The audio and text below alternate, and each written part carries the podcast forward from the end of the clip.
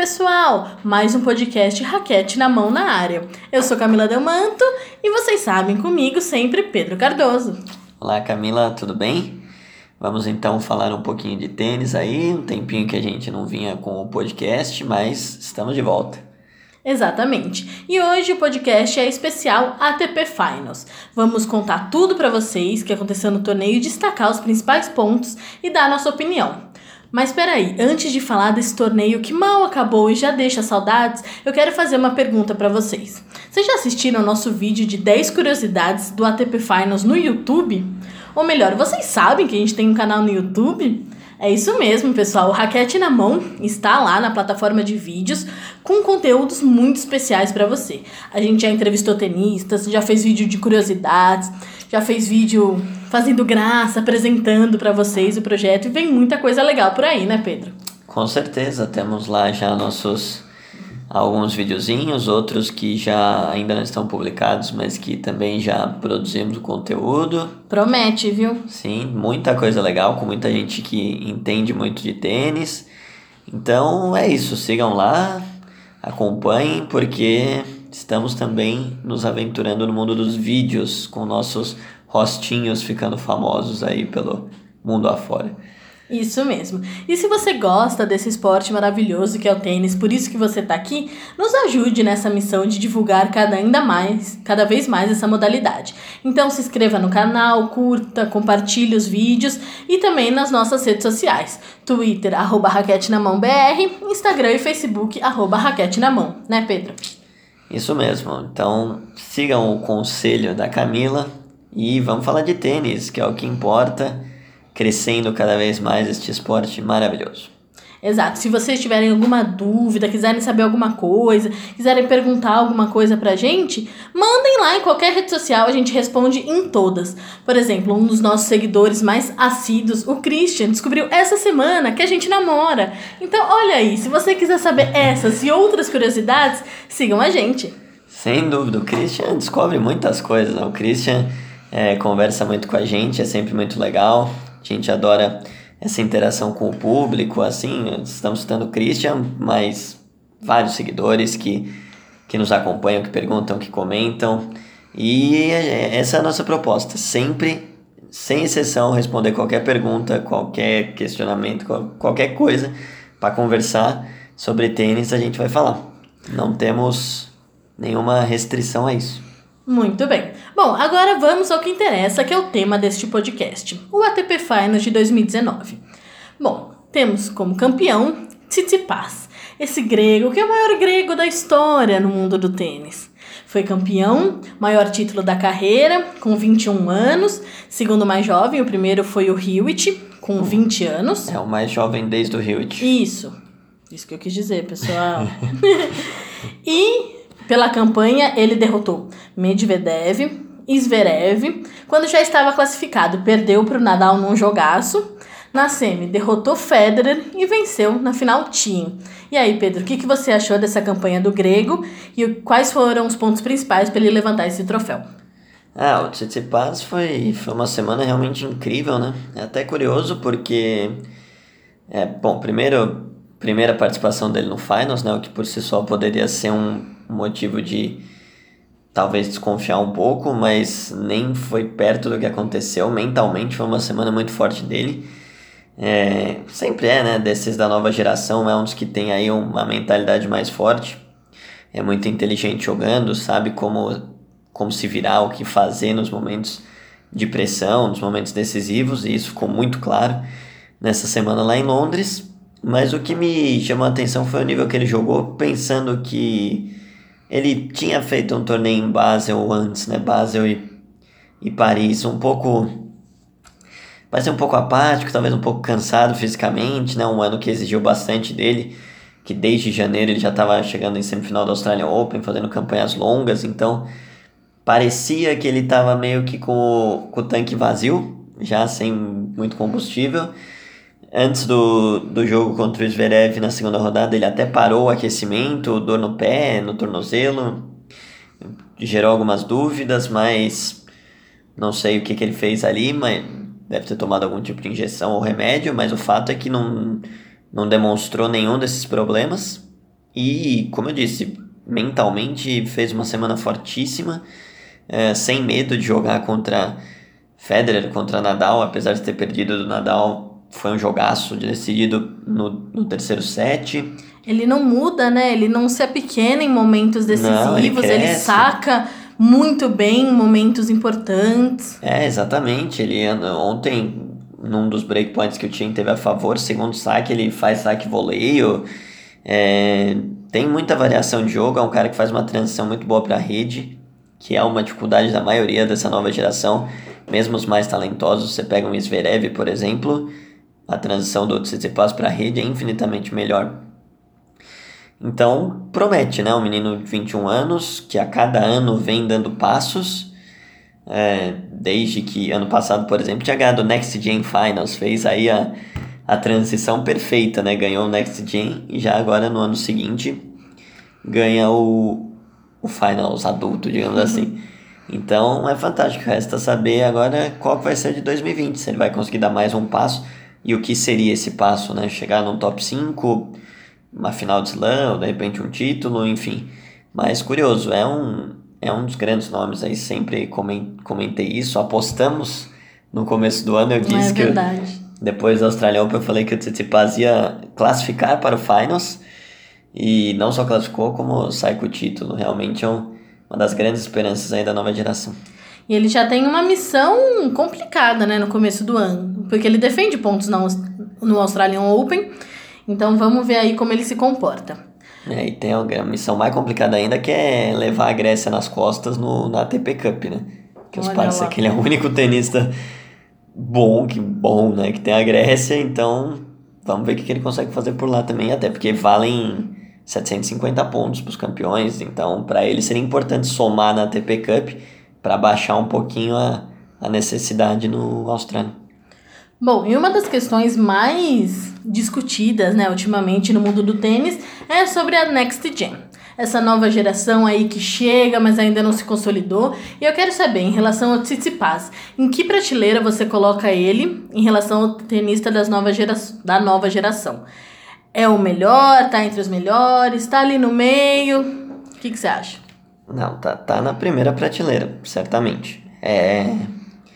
Essa questão da nova geração, ela tem muito assim, é, são muito jovens ainda, então é difícil você é, planejar muito, é, querer pensar muito até onde que eles podem chegar, porque tem mil fatores, o tênis principalmente, esporte individual, então físico e mental são, são essenciais, qualquer coisinha pode mudar o rumo de uma carreira, mas certamente o Tsitsipas está na primeira prateleira dessa nova geração, até porque mentalmente já se mostrou muito forte é, fez um ano longo e não teve grandes problemas de lesão. Então, me parece que é um, um jogador para ficar top 10 aí por muito tempo, já se manter daqui para frente por muito tempo. E tá na primeira prateleira ali com Zverev, com Medvedev é, e outros. Sei lá, acho que o Chapovalov mostrou um crescimento legal nesse fim de ano, pode chegar. O Ogel Assimi, que é ainda mais novo também, o Sinner, que é ainda mais novo também, enfim. Mas são esses, esses caras que hoje já são top 30, com 20 anos, 21 no máximo, são certamente nomes de primeira prateleira que a gente imagina que possam disputar os grandes títulos nessa década que começa agora, né? que vai começar. Muito bem. E agora vamos falar de alguém que não é da nova geração. Dominic Thiem. Não é da nova geração, pelo amor de Deus. Afinal, o quê? 26 anos de idade, nunca que é nova geração. Não é porque ele que ele não é da turma do Big Tree, da idade do Big Tree, é 6, 7 anos mais novo, que ele é nova geração. Gente, pelo amor de Deus, 26 anos não é nova geração. Tim tá aí, agora ele tá conseguindo jogar bem por maior quantidade de tempo, nas quadras duras, por exemplo, vamos até falar disso.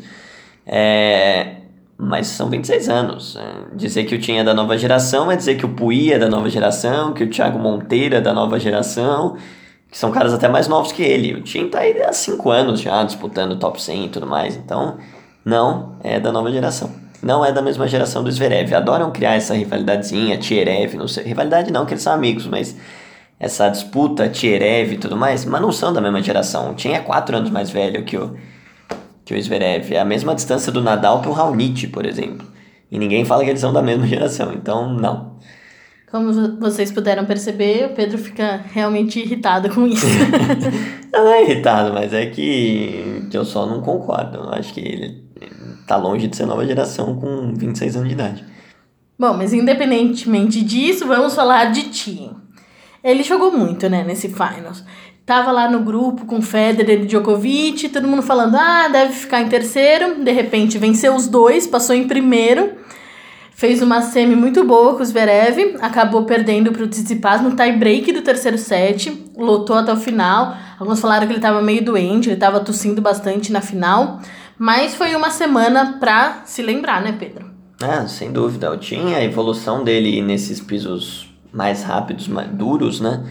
É, é gigantesca, né? O que a gente falava do Tim até 2018, já um pouquinho menos, mas ainda era que ah, o Tim é excelente no Saibro, provavelmente vai ser um cara que vai ganhar Roland Garros aí quando o Nadal deixar um pouquinho, tanto que são quatro anos seguidos fazendo semifinal e tudo mais, e já ganhou várias vezes o Nadal e blá blá blá. É, mas na quadradura não rola, não rola, não rola. É, mas enfim, rolou esse ano. E assim, ganhou o Masters 1000 ganhando do Federer na final, agora ganhou de novo do Federer e do Djokovic. E vai longe. Mesmo na quadradura ele já mostrou que ele consegue ir longe. O próximo passo agora, acho que pro Tim é conseguir enfim ganhar um slam. Acho que é o que falta para ele. Hein? E o que você acha que fez diferença para essa melhora tão grande na quadradura? Bom, é, aí é uma, uma grande questão, né? Mas tiveram alguns ajustes táticos uh, de jogar um pouquinho mais para frente, encurtar um pouco o movimento, principalmente no backhand, né? O Tim gosta de gerar potência com aquele movimento mais longo e a bola mais pesada. Ele conseguiu, principalmente depois que o Massu assumiu como técnico, né? Inclusive um excelente trabalho. Acho que o Massu tá forte aí na briga para ser eleito técnico do ano. É, conseguiu fazer os ajustes necessários para ser competitivo, para conseguir errar menos, para atrasar menos na batida. Então, foi uma série de ajustes, e aí acho que também entrou um pouco de confiança, com isso veio a confiança mental, né? Desde aquele jogo contra o Nadal histórico no US Open ano passado, aquela batalha gigantesca, eu acho que ele sentiu que trabalhando ele conseguiria chegar num bom nível em quadradura. Então, acho que isso, esses ajustes e mais uma confiança levantada, acho que foram os principais fatores que fizeram esse crescimento. Excelente. Bom, agora vamos falar deles, do Big Three, que não levantam um troféu no Finals desde 2015, quando o Djoko foi campeão sobre o Federer. É, desde então, Murray, Dimitrov, Zverev e agora Tsitsipas. O Federer foi o campeão mais velho é o campeão mais velho da história do Finals, e isso lá em 2011, quando ele tinha 30 anos. Por que, que você acha que isso acontece? Que tem campeões inéditos. Você mesmo falou que o Tsitsipas foi campeão na primeira participação dele, e isso já aconteceu em várias outras oportunidades no Finals mesmo. Como você vê isso? É, eu acho que aí a gente tem que tentar fazer mais especulação do que um, uma certeza, mas bom, primeiro, Nadal nem na época, nem quando tinha 20 e poucos anos, nunca foi campeão. Nunca foi campeão. É, então, acho que tem, em relação ao Nadal, tem a questão de ele chegar desde sempre mais judiado fisicamente, digamos assim, vários anos precisou desistir e tudo mais, e de não ser o piso ideal para ele, a quadradura indoor. Por isso mesmo, até que ele várias vezes já levantou a bandeira de que o Finals deveria ter uma rotação de pisos, enfim. Uh, sobre Federer e Djokovic, de fato é surpreendente que eles tenham esse período sem levantar o troféu. Uh, em 2017, por exemplo, ano que o Dimitrov ganhou, o Federer era favoritaço. Uh, perdeu uma semifinal absolutamente improvável para o Goffin. E, mas acabou acontecendo. Ano passado o Djokovic perdeu a final para o Zverev também. Uma surpresa. Acho que tem um pouco do. Pode ter um pouco da questão do cansaço. Desgaste natural Desgaste, da temporada, né? São jogadores que, por mais que façam cada vez mais um calendário pensado para para manter o corpo saudável, a idade já vai avançando, todos acima, todos ali dos 32 para cima, o Federer já com 38. E acho que esses são fatores que podem fazer com que eles cheguem talvez um pouquinho abaixo, um pouquinho de dor aqui, um pouquinho de dor ali. E também aí é um fator natural de que são os oito melhores do ano, então naturalmente você vai ter desafios, naturalmente vai ter jogos duros. E me parece uma junção de todos esses fatores. Pode ter físico, pode, mas eu acho que é, é mais assim, é natural. É, é um torneio que só tem os melhores, então a tendência. E, e, e jogos mais curtos, vale destacar. Não sei se Lus também tem os melhores, mas são jogos de 5 sets que exigem uma consistência maior e tudo mais. E a nova geração ainda não deu espaço. No final, jogos mais curtos, melhores de 3, quadra mais rápida. Acho que tudo isso influencia um pouco, mas não deixa de ser um, um número interessante, né? Porque. É, Porque são, nos slams eles nos dominam. Nos slams são três anos seguidos com o Big Tree ganhando todos. E o número um do mundo também não sai deles. Os Masters 1000 essa temporada ainda foi um pouquinho mais equilibrado, mas eles ainda levaram mais da metade, os três Venceram juntos. Venceram 5 de 9. É. E no Finals, acho que é uma conjunção de fatores, incluindo físico, sorte, surpresa, nível técnico, enfim. Muito bem. Bom, agora vamos falar um pouco deles individualmente. Começando pelo número 1 um do mundo, Rafael Nadal. Chegou no Finals com aquela dúvida, né? Se ia realmente jogar, se ia desistir. Ele acabou desistindo de Paris. Hum, antes da semifinal, né? E não sabia, ele mesmo fez um tweet, eu vou avisando vocês, não sei se estou muito bem. Fez uma primeira partida bem mequetrefe contra o Zverev, mas daí se recuperou nos dois jogos seguintes contra Medvedev e Tsitsipas, mas acabou não passando para semi, né, Pedro? É, isso aí foi curioso, né? Ele ganhou dois de três jogos, mas não passou. Mas é, o primeiro jogo dele foi muito abaixo contra o Zverev, embora tenha que ser dito que o Zverev também provavelmente fez o melhor jogo dele no ano naquela ocasião. É, aí acho que somaram-se os dois fatores. A, a grande atuação do Zverev é uma atuação abaixo do Nadal e foi o passeio que a gente viu em quadra. É, aí muito se falou se era o físico, se não era, a gente não pode ter certeza. O Nadal disse que não foi o físico, que simplesmente o Zverev foi melhor, então o que, que a gente vai fazer? Não é a gente que está sentindo a dor, tem que acreditar, ou pelo menos dar uma moral para o que o cara falou. Se ele falou que não era, não é. E os dois jogos seguintes ele mostrou um nível melhor. Jogou no ápice físico? Não, aparentemente. Mas tinha total condição de jogo, tanto que ganhou de Medvedev e Tsitsipas, dois jogos de três sets, ou seja, aguentou. E aí faltou sorte para passar de fase, né? Porque com duas vitórias em três jogos ele não passou. A combinação ali de resultados favoreceu o Zverev. E, mas no fim ele acabou somando o mesmo número de pontos de Zverev e Federer, que foram os que perderam na semifinal, né? Porque os três venceram duas partidas e perderam duas. É, então, acho que não foi uma campanha ruim. As dúvidas sobre o físico acho que estão mais do que dissipadas, principalmente porque ele não desistiu da Davis. Ele vai jogar a Davis essa semana. Se ele tivesse qualquer questão física, acho que não estenderia por mais uma semana o calendário dele. Então, fica ainda faltando esse título para o Nadal, mas Acho que foi uma boa campanha. Assim, ganhou dois jogos, não dá pra dizer que tenha sido ruim. Também acho. Bom, e agora Djokovic e Federer, vamos falar deles juntos, afinal de contas, na última rodada do grupo, tivemos um confronto direto entre os dois, quem vencesse passaria a semifinal, o Roger ganhou e isso acabou garantindo o Nadal como número um até o final da temporada. E uma coisa que não é muito comum, né, com o Djokovic. Em três jogos, perdeu dois. Perdeu do Federer, do Team. Não passou para semifinal. E o Roger manteve a escrita, que pela 16 vez chegou na semi, mas acabou caindo para o Tsitsipas. Mas mesmo assim, a única vez que ele ficou na fase de grupos foi em 2008, o que é um número bastante expressivo, né? Ah, sem dúvida, né? Tantos anos jogando finals, cai só uma vez na fase de grupos. É, bom, começando pelo Djokovic, então, é, o Djoko ele chegou de título no Masters 1000 de Paris e fez uma estreia excelente contra o Berrettini, dominando completamente o jogo e ganhando fácil. Parecia o favorito ao título e aí de repente o negócio virou contra ele. Ainda ganhou o primeiro set contra o Tim, ou seja, ele saiu de três sets, três sets vencidos na sequência para depois não ganhar mais nenhum, perder quatro. É, surpreendente a derrota para o Tien, sim, mas foi um baita jogo. É, contra o Federer, o Federer foi dominante também, jogou muito bem. Mas aí o que pegou um pouco de dúvida foi a questão do Djoko em determinado momento ter, ter colocado a mão ali na região do braço, onde ele já vinha com algumas dores, desistiu do US Open. No cotovelo, ele mostrou. Cotovelo, é, então que é um problema já que nos últimos anos vem acontecendo com ele.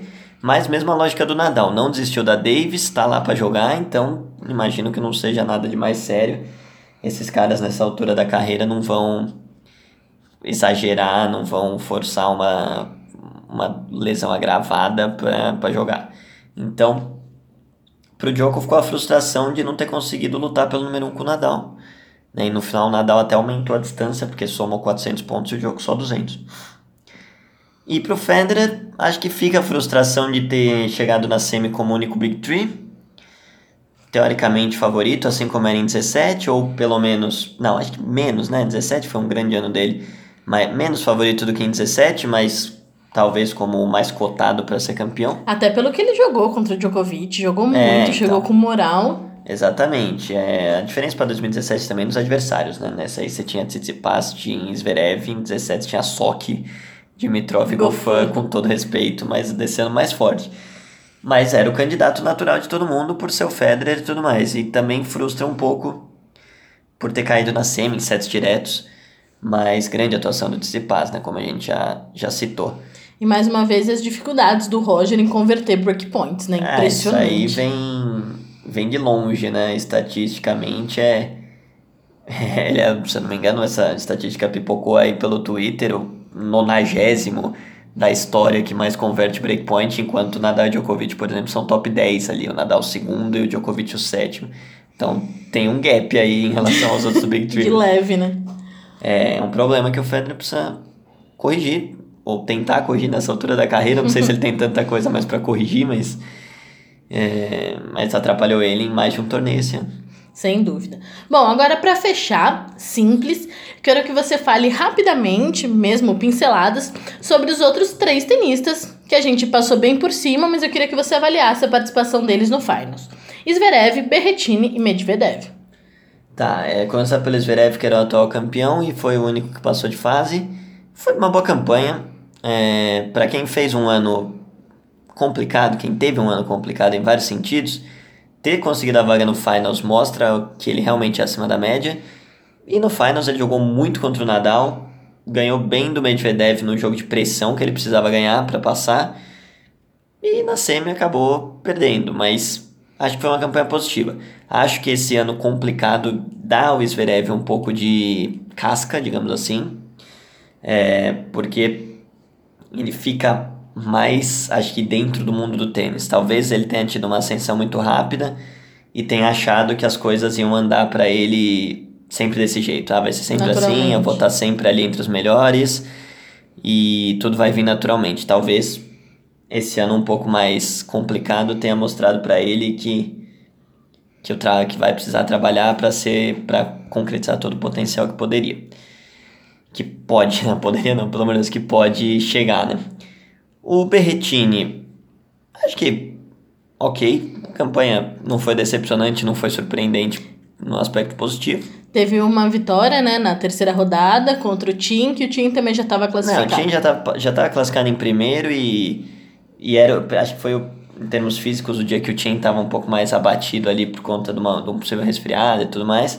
Então o Tim claramente ali tirou o pé, ele já era primeiro do grupo, não fazia muita diferença.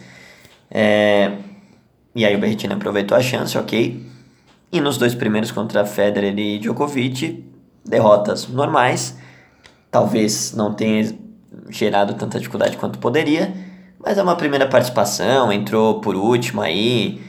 É, já, já foi um cara que começou o ano fora do top 50, acho que ter fechado disputando finals é. Tá de ótimo tamanho, leva 200 pontinhos. É, um grande ano, um grande ano para se consolidar. E aí, curioso agora pro 2020 dele, ver se ele quantos passos mais pode dar o Berretini, que até esse ano não era tratado como uma super promessa, como o Zverev, Tsitsipas, por exemplo, sempre foram. E o Medvedev hein, teve um ano tão bom, final é. de slam, títulos de Masters 1000, mas no Finals não foi é, tudo é, isso. Eu acho que acabou a gasolina ali. Ele, na entrevista depois da eliminação, disse que teve alguns problemas pessoais que atrapalharam também. pode ser, não, não temos como saber. É, mas eu acho que acabou um pouco a gasolina. Ele teve meses muito intensos ali entre julho e, e outubro, chegando na final de todos os torneios possíveis, seis, sete finais seguidas, ganhando dois Masters mil, final de slam. Mentalmente é desgastante porque ele nunca tinha estado nesse nível por tanto tempo. Então eu acho que ele chegou quebrado mental e fisicamente. Em Paris já tinha dado mostras disso, perdido na estreia pro Chardy. E no Finals isso só se reverberou. Ainda assim, ele tinha o jogo contra o Nadal na mão. Nossa. 5x1 no terceiro set. Match point. Match point, 5x1 e match point. E virou a máquina que ele é de regularidade, de acerto, virou uma máquina de erros ali naquele momento. E então, mesmo assim, ele ainda quase ganhou. Mas de fato foi uma campanha negativa, também estreia. Mas acho que agora é dar uma descansada, botar a cabeça no lugar de novo. E para 2020, acho que é assim como tinha. O passo agora é ganhar um slam. Cara, número 4, 5 do mundo, campeão de Masters 1000, agora é buscar esse. quebrar essa hegemonia do Big Tree. Acho que esse é o ponto para ele. É isso aí. Bom, fechamos simples, agora vamos para duplas. É, só tivemos o Marcelo Melo, de representante brasileiro. Bruno Soares dessa vez não conseguiu se classificar. Melo e o polonês Kubot foram eliminados, infelizmente, na semifinal. Mas se serve de consolo, pelo menos perderam para os campeões Herbert e Maru. É, Herbert e Maru são fantásticos, né? Eu sou suspeito para falar, acho uma dupla fortíssima. Esse ano eles nem jogaram juntos o ano inteiro, o Herbert preferiu focar em simples em alguns momentos. Para a tristeza do Maru. É, o Maru, ficou meio triste, mas o Herbert e o Maru são uma dupla fortíssima que jogou, sei lá, 7, 8 torneios juntos no ano e ganhou o Australian Open, ganhou o Masters 1000 em Paris e fecha ganhando Finals. São extremamente competitivos. E pro Melo e pro Kubot, um bom, uma boa campanha também. É aquele negócio, você tá entre os melhores, então só de chegar no Finals já é um passo grande, uma prova de qualidade. E você ainda passa a fase de grupos, então acho que uma campanha boa, dupla nesse nível dos melhores é muito detalhe. E acabou escapando na semi. Escapando não, porque eles não tiveram tão perto assim da vitória em nenhum momento, mas enfim, acho que deu jogo e, e segue aí mais um ano o Melo e o Kubot, três, três temporadas jogando juntos, fixo, e sempre lá em cima no topo. Então, acho que segue o jogo, mais um grande ano para eles. É isso aí, seguiremos de olho. Sim. Bom, é isso aí, pessoal. Nosso podcast especial ATP Finals 2019 vai chegando ao fim. Mais uma vez, contamos com a participação de vocês para divulgar, compartilhar, mandar para todo mundo, não só esse podcast, como nosso canal no YouTube. Arroba Raquete na Mão, assim como nosso Twitter, arroba Raquete na Mão BR, Instagram e Facebook. E aí, Pedro, quer dizer mais alguma coisa? Não, é isso. Agradecemos a companhia em mais uma temporada, que vai chegando ao fim. Para quem não gosta da Nova Davis, muitos já decretaram o fim, então beleza. A gente, mas lá no nosso Twitter e Instagram vamos estar acompanhando a Davis como jornalistas especializados em tênis, é nossa missão. E sigam com a gente, ano que vem vai ter muito mais e melhor, mais e melhor do Raquete na Mão em todas as redes. Então, sigam acompanhando, muito obrigado pela presença esse ano inteiro e até a próxima. Bom, o calendário oficial pode ter acabado, mas a gente não. Porque dezembro nosso canal vai estar cheio de vídeos para você matar saudade de tênis e não tem torneio, mas tem vídeo lá. Então fiquem ligados. Valeu, pessoal. Até a próxima. Game, Set Match. Tchau!